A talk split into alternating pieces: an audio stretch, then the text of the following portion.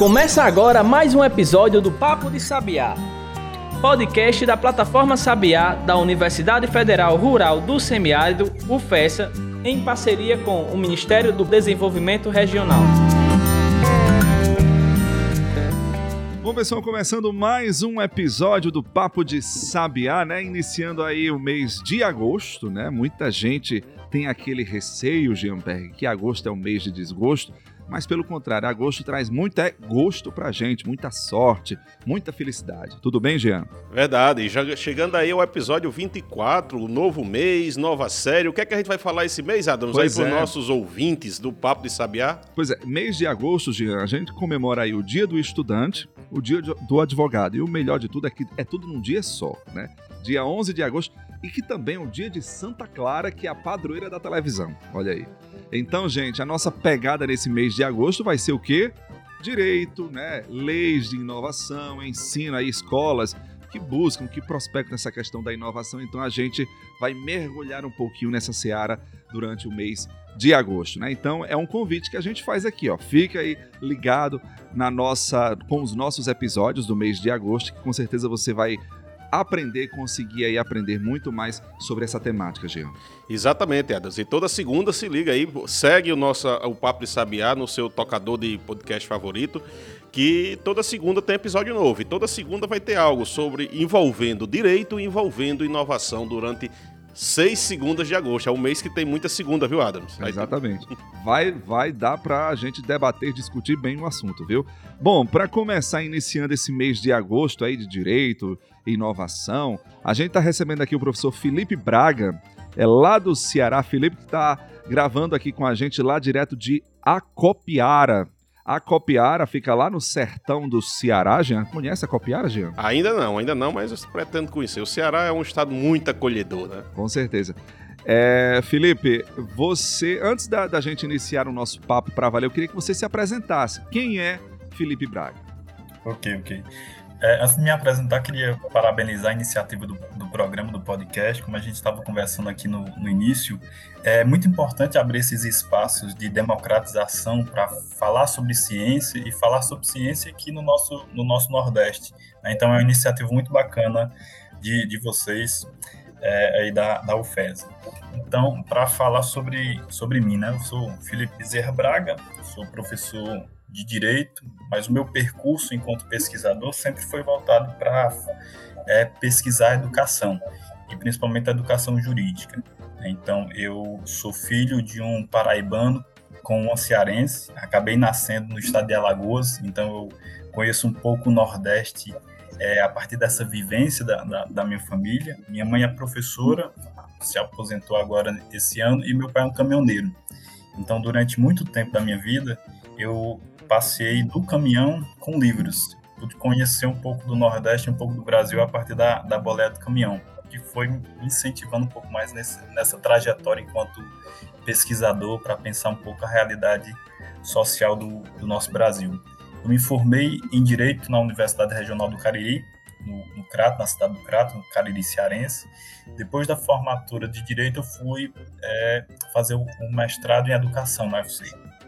Aí deixei o sertão, fui para a capital, pesquisar educação jurídica e educação em direitos humanos. Depois do meu mestrado, eu acabei trabalhando um tempo em algumas instituições particulares e trabalhando também como bolsista na instituição é, federal, na UFC, na Universidade Federal do Ceará. E agora eu retornei para o sertão.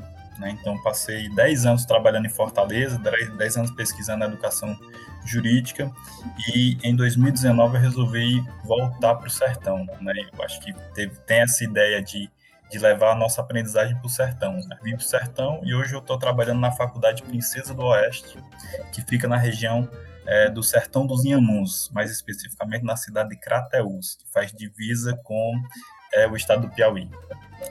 Direito. Aí lá eu sou professor de algumas disciplinas e coordeno é, a coordenação de extensão e pesquisa na, na, instituição. Excelente. E não poderia deixar de conversar nessa sua trajetória aí na educação, nesse conhecimento, nessa pesquisa com educação e direito. Você também é da, da, da Comissão de Ensino da OAB Ceará, Felipe?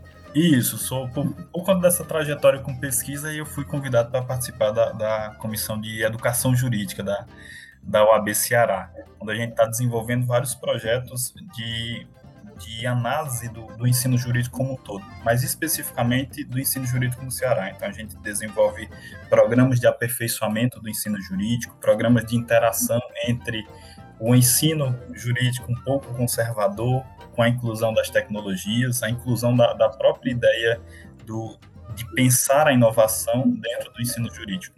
Então, é nosso, esse é o nosso objetivo na comissão. Então aí é, é a nossa deixa, era essa deixa que eu queria para começar a falar especificamente do nosso tema de hoje, que é essa, esses desafios com a inovação no ensino jurídico, né? A gente passa por um momento de aceleração dessas mudanças. Já, a mudança já vem acontecendo no ensino de uma forma geral, no ensino jurídico não tem sido diferente, mas com essa pandemia houve uma aceleração em alguns passos. Como é que está a situação hoje? Como é que está essa assimilação dessas novas, dessas inovações, os novos conceitos, do ensino remoto? Né? Eu vi recentemente uma reportagem que falava dessa, dessa temeridade que era o ensino remoto disseminado, com pouco controle. Como é que está essa situação, Felipe, na sua opinião? Sim, sim.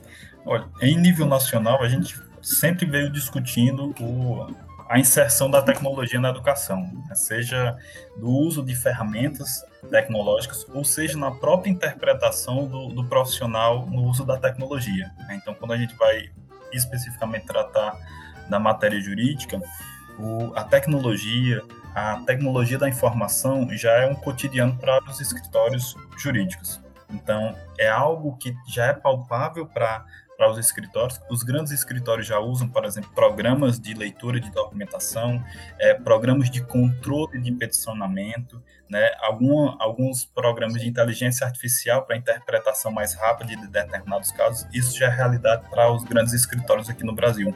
Só que quando a gente vai para o um ambiente acadêmico, o, o ensino do direito sempre foi muito conservador né? não gostava muito de, de, inovação. Até hoje a gente briga muito com, nos encontros e nos fóruns sobre a necessidade de pensar inovação no ensino jurídico como um todo. Mas claro, quando eu falo do, do conservadorismo, estou falando de, da maior parte das instituições. Porque aqui no, no Brasil, o que, é, que a gente tinha?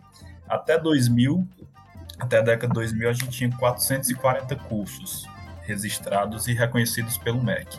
Aí houve o boom de políticas públicas do, do governo federal, com Reúne, ProUni, o aumento do, do FIES, e nós saímos de 442 cursos em 2000 para chegar em 1.750 cursos reconhecidos pelo MEC em 2020.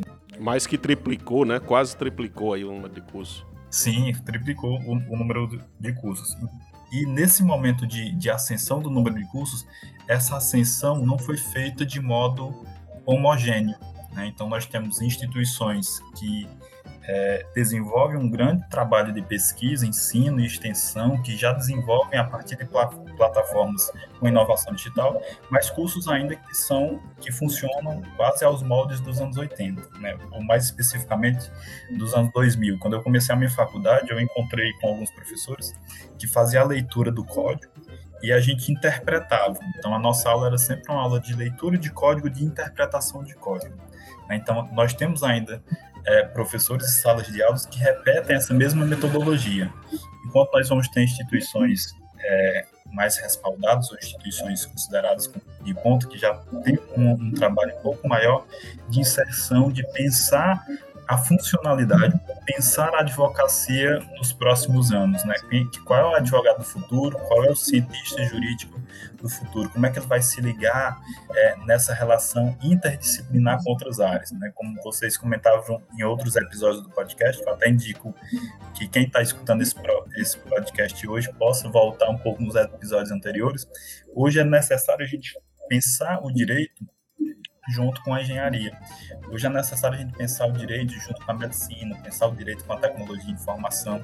Então, o lugar do, do fazer direito né, não é mais aquele lugar tão conservador, que pensava só o direito por si. Né? Então, durante muito tempo, o direito ficou pensando somente o direito enquanto verdade absoluta. E hoje nós somos obrigados a, a sair desse, desse espaço.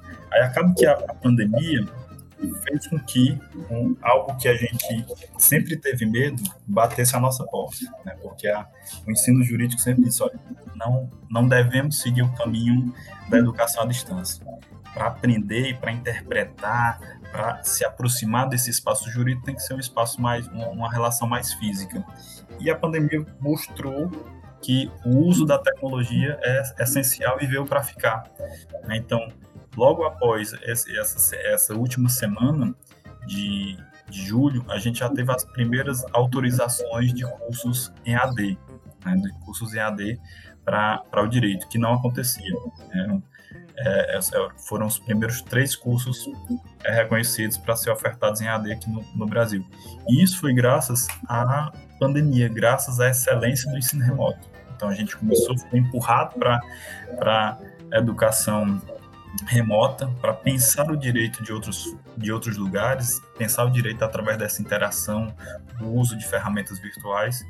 E a gente está nesse patamar é, inicial de, Felipe, e muitas dúvidas. Pode falar. É, você falou aí dessa questão da, da necessidade né, de pensar, de, de ver o direito hoje, é, enfim, tendo também essa participação em outras disciplinas, é o que a gente chama, Jean, de multidisciplinaridade, né? Ou interdisciplinaridade, né? Jean é, é docente, professor, então tem mais propriedade até mesmo do que eu para falar sobre isso, né? É, e você falou também da, da, dessa explosão, vamos dizer assim, de cursos de direito nos últimos anos, né? De uma forma, às vezes, não tão planejada, não tão bem pensada, né? É, eu queria saber isso, como, diante do que foi feito, né? diante dos cursos que foram criados aí, como buscar agora essa integração, deixar esses cursos num nível de excelência? Acho que a primeira coisa para que a gente deve pensar é pensar um, curso a partir do lugar. Né? Então, se a gente abre um curso no Rio Grande do Norte, um curso de Direito no Rio Grande do Norte, para que ele seja aberto e reconhecido, é necessário apresentar a demanda da região. Né? Então, sempre que a gente faz o pedido de reconhecimento e abertura de um curso para o MEC, de um curso do direito, a gente apresenta uma demanda. Então, a demanda por advogados ou a demanda por cientistas jurídicos existe. Só que muitas vezes o que é que acontece? A gente demonstra que existe uma demanda para aquela região, mas acaba construindo o nosso curso muito parecido com um curso em São Paulo ou muito parecido com um curso na capital. Então, as questões que são debatidas em São Paulo, as questões que são debatidas na capital, muitas vezes são diferentes das nossas questões aqui, né, do, do interior do estado. Então, a primeira coisa que, para tornar o curso de excelência, é pensar o seu lugar. Será que aqui no, no, o meu espaço, de, o meu locus de trabalho, nós vamos ter questões relacionadas ao direito empresarial ou as questões vão ser relacionadas ao direito de inovação, sustentabilidade ou atividade de trabalho? Então, a partir do momento que a gente começa a construir o nosso curso, pensando a região e pensando no desenvolvimento da região, eu acredito que nós vamos acabar construindo um curso de excelência, porque a gente vai pensar o direito a partir de uma de uma ação, de uma atividade e deixar de lado essa, a grade muito amarrada. Infelizmente a gente nós temos é, a perspectiva de visitar alguns cursos de direito e aparentemente os cursos ocorrem em regiões diferentes, em estados diferentes, mas a grade curricular é a mesma. Quando isso acontece, a gente não tem um curso digamos assim, um curso em construção de excelência, mas nós temos a repetição da, do mesmo. Né? Então, falar sobre direito empresarial em São Paulo é, é uma demanda, mas falar sobre direito empresarial é, no interior do sertão existe a demanda, mas o locus de fala é um locus diferente. A gente vai ter que falar sobre empreendedorismo, a gente vai ter que falar um pouco mais sobre inovação, a gente vai ter que falar sobre o semiárido, a gente vai ter que falar sobre a, sobre a geopolítica do, do espaço. Né? Beleza. Bom, é, a gente está conversando hoje no nosso Papo de Sabiá com o professor Felipe Braga, é, falando sobre essa questão, essa temática da educação no direito, também dentro dessa, dessa pegada da, da inovação. Vamos fazer uma pequena pausa, daqui a pouco a gente volta. Pensou em vitrine tecnológica? Acesse plataformasabiá.com.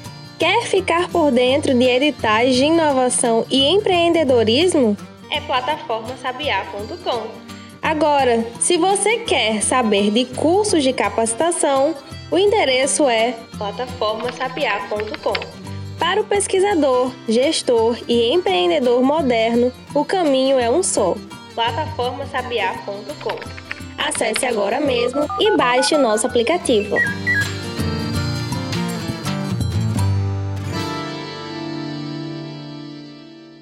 É, de volta aqui com o Papo de Sabiá, hoje conversando com o professor Felipe Bezerra Braga, que está conversando um pouco com a gente, Adams, hoje, Adams, sobre ensino, né? Sobre o ensino jurídico. Esse que é o mês que a gente está celebrando aí, o mês do advogado, o mês do, do ensino, da pesquisa na área jurídica, relacionando sempre com a inovação.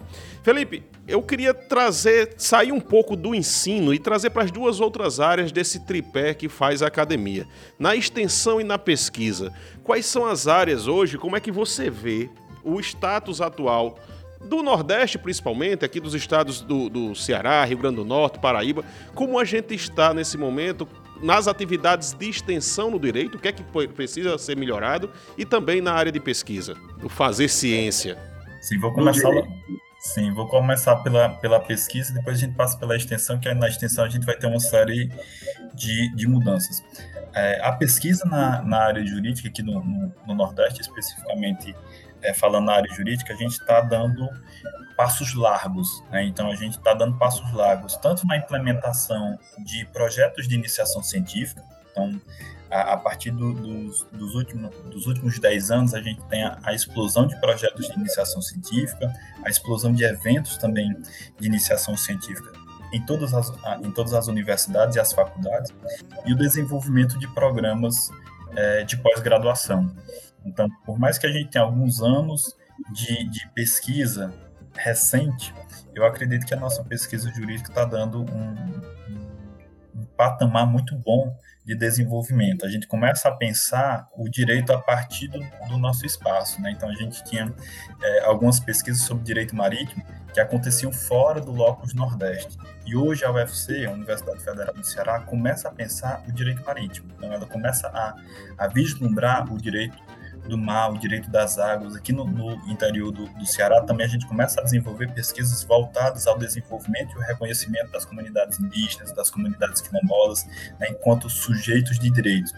Então, é, esse locus de pesquisa está sendo bem, bem desenvolvido aqui no, no, estado do Ceará e eu acredito que no Nordeste também é, tem essa mesma perspectiva, seguimos esse mesmo caminho. E sobre a extensão, a política de extensão mudou nos últimos anos. Né? Então, agora as universidades é, públicas e privadas vão passar a curricularizar a extensão. O que é, é a curricularização da extensão? É tornar a extensão enquanto um componente curricular. Então, hoje a gente vai ter que ter uma carga horária de 10% da, da grade curricular de todos os cursos, 10% vai se tornar extensão.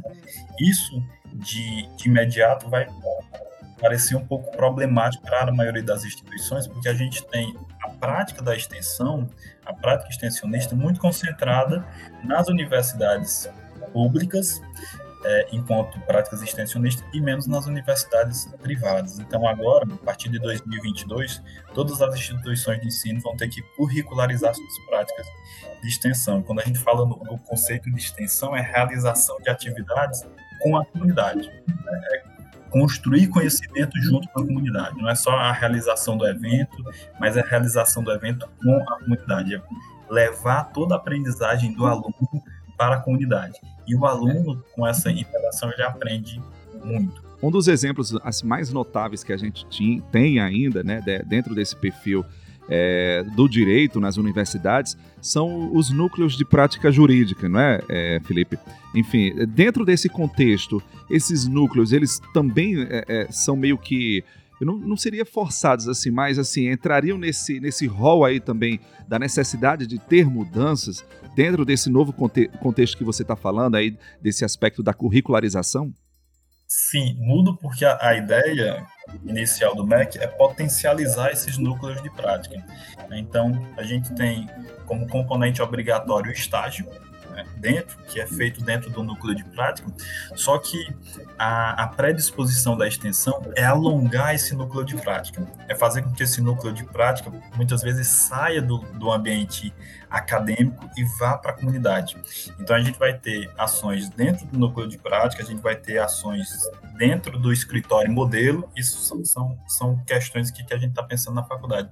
Vamos ter ações dentro do núcleo de práticas e vamos ter ações também dentro do escritório modelo. para além disso, a necessidade de criação de clínicas jurídicas, que é, é uma ideia de inovação. A gente vai, vai ter as clínicas médicas, a gente vai ter as clínicas dentro dos cursos de psicologia, e nós vamos ter também um ambiente clínico dentro do, do direito. Como é que funciona a clínica?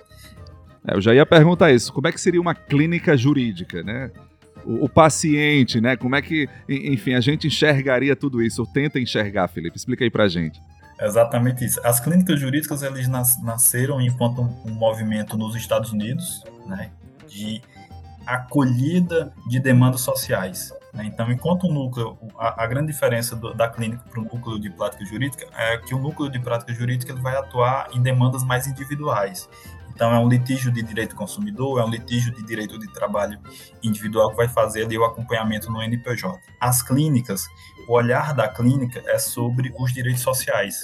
Então, são demandas mais de questão coletiva. Então, a gente vai pensar e atender na clínica jurídica é, a demanda sobre reconhecimento da terra indígena, demanda sobre reconhecimento da comunidade quilombola, uma questão envolvendo o sindicato, o sindicato dos trabalhadores que quer pleitear uma demanda. Então, a clínica jurídica vai receber os pacientes, né, os pacientes que tão, são vítimas da violência judicial, vítimas dessa violência de tolher os seus direitos sociais, e a partir dessa análise a gente vai fazer a chamada anamnese. Né? Então a gente faz também a anamnese tentando entender como é que essa demanda é construída, como é a demanda, é, como a demanda do povo quilombola ou da comunidade quilombola está sendo construída, há quanto tempo eles habitam aquele espaço, eles ocupam, quais são as questões sociais, quem são os outros sujeitos envolvidos. A partir daí a gente tem a possibilidade de uma atuação direta, diretamente jurídica. Aí essa é a atuação da clínica jurídica enquanto equipamento de extensão. Perfeito, Felipe.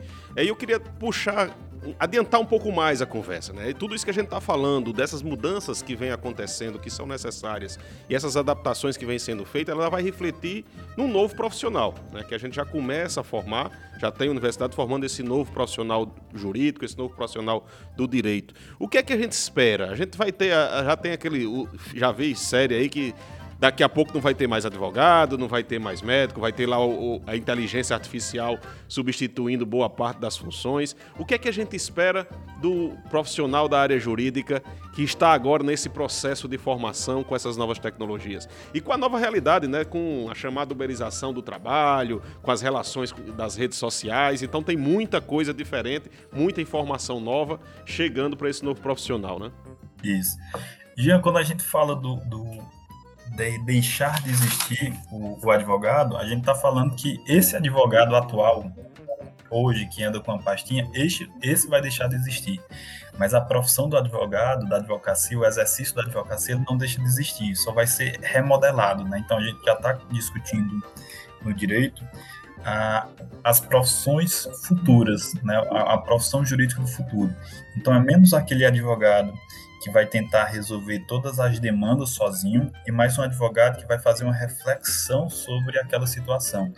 Por quê? Porque boa parte dos processos judiciais eles tratam sobre a mesma coisa. Então a gente perde muito tempo no Poder Judiciário resolvendo pequenos litígios, enquanto os litígios de grande importância deixam de ser resolvidos. Só para a gente ter, ter um, exemplo, boa parte das demandas é, do Poder Judiciário aqui do, do Estado do Ceará são demandas vinculadas ao direito do consumidor questões que são fáceis de resolver, né? Uma questão vinculada a uma compra e um produto defeituoso. Isso tudo a gente tem como resolver a partir de uma inteligência artificial, onde a gente vai contextualizar, contar a história, a própria inteligência artificial vai, vai resolver. Outra demanda está ligada ao direito previdenciário. Boa parte das demandas do direito previdenciário um, um, pedido de aposentadoria e uma negação do pedido de aposentadoria, muitas vezes o pedido de aposentadoria é negado pela falta de um único documento. Então a gente ocupa o Poder Judiciário, a gente ocupa um advogado, único especificamente por conta de um único documento, um único comprovante de pagamento ou um comprovante de recebimento. Isso faz com que a gente trave o, o Poder Judiciário, seja na esfera é, estadual, seja na esfera federal. Então, nós poderíamos estar discutindo a ampliação e a promoção de direitos sociais. A gente poderia estar discutindo judicialmente por que, é que as nossas crianças ainda estão em escolas precárias, porque não existe UTI em todas as cidades, que aí é, é algo quase impensável, né? A gente tem várias cidades aqui no sertão cearense que não têm maternidade. Cidades que têm 40 mil, mil habitantes, 50 mil habitantes, mas que não tem maternidade, que a gente precisa ir para a cidade vizinha, se deslocar 30, 40 quilômetros para ter o parto. E o direito acaba não discutindo essas demandas, não discutindo essas questões sociais, porque está resolvendo litígios envolvendo erro de documentação, litígios envolvendo relações consumeristas. Então, no futuro, acredita-se que é, boa parte dessas demandas poderão ser resolvidas, né, boa parte desses litígios poderão ser resolvidas pelo próprio sistema. Um dos exemplos é o que o INSS está fazendo. Então, durante muito tempo, o, o INSS enquanto processo administrativo, instituição voltada à previdência social, ela recebia todas as demandas de forma presencial. O INSS agora cria uma plataforma que foi criada recentemente, o INSS Digital, e todo o procedimento de pedido de aposentadoria, de pedido de auxílio, acontece através dessa plataforma. Isso faz com que o pedido seja muito mais rápido, porque a gente já está colocando toda a documentação dentro da plataforma, o próprio servidor vai fazer análise em alguns segundos ele vai deferir ou indeferir o pedido. No momento que ele indefere o pedido, ele já lança um, um alerta para você, enquanto procurador, é, que está realizando o pedido, é, que você teve o pedido indeferido. Se foi aprovado, em alguns segundos você sabe que o seu pedido foi, foi aprovado. Então, antes da educação mudar, em nível de, de uso de tecnologia, a prática já muda. Então, quando gente, nós estamos nos formando agora, todo advogado vai usar os portais, seja o, o ESAG, que é ligado à Justiça Estadual, ou seja o PJE, que é a plataforma da Justiça em nível federal, ele já sai formado da faculdade sabendo que ele vai atuar de modo virtual ou de modo digital. Né? Então, esse novo advogado, ele deve pensar nessa interação com a tecnologia. Outra coisa que a gente vai, vai pensar nessa funcionalidade é a profissão do design de contratos. Até pouco tempo atrás, todo e qualquer contrato era um contrato único. Né? Então, se o, o Adams fosse fazer um financiamento de uma casa, fosse abrir uma empresa, ele tinha o mesmo contrato que eu, que iria fazer a mesma coisa, tinha. Só que o desejo do Adams e a relação do Adams com a instituição financeira é diferente da minha. O design de contratos, o profissional do design de contratos, ele vai ser um jurista que ele vai desenhar e desenvolver os contratos. Então ele vai desenvolver um contrato específico para o Adams e para a instituição financeira. Vai desenvolver um contrato específico para mim e para a instituição financeira. Isso parece é, não, não tão interessante. Mas quando a gente vai pensar contratos envolvendo estados e empresas, ou empresas de grande porte, ou multinacionais, a vinda de multinacionais para o nosso estado, a vinda de multinacionais para o estado do Rio Grande do Norte, cada contrato ele deve ser desenhado a partir da perspectiva da empresa com o locus onde ela vai ser instalada. Então, esse profissional do direito, ele não vai pegar um modelo da internet, um modelo utilizado, um modelo é, rígido. Ele vai desenvolver um contrato que seja um contrato palpável e muito bom para as partes, para as duas empresas, ou para a empresa e o Estado público. Eu achei muito legal, viu, Felipe, você trazendo aqui essas, essas inovações. Eu não sabia, ó, é clínica jurídica, Jean, é, designer de contratos. Tá vendo aí? Diego aqui é o nosso sonoplasta, o nosso que tá controlando o som, ele é da área de direito. Ó, é um, um, um mercado, um campo de trabalho novo aí para essa área do direito, né, Felipe? Então, assim, é, é muito bacana a gente é, é, começar a entender, ver todos esses, esses detalhes, essas novas áreas que surgem, né? E esse, esse perfil do novo jurista, do novo profissional dessa área jurídica, do advogado. Então, assim, é muito bacana a, gente começar a enxergar essa, vamos dizer assim, essa desburocratização desse universo jurídico. Enfim, o nosso tempo está tá chegando ao fim aqui, né? Quando o papo é bom, a conversa flui e o tempo passa de repente. Mas é isso. Felipe, eu queria agradecer enormemente a sua participação aqui, o, é, essa, essa interação, esse diálogo enriquecedor que você trouxe hoje para os nossos ouvintes aqui do nosso podcast. Obrigado mesmo, viu? Eu, eu que agradeço a oportunidade de conversar, né? É sempre bom conversar sobre educação, sobre ciência e sobre o mundo, o mundo de direito, principalmente sobre essa questão do, do partindo do sertão, conversando com, com amigos. Show. Obrigado, Felipe.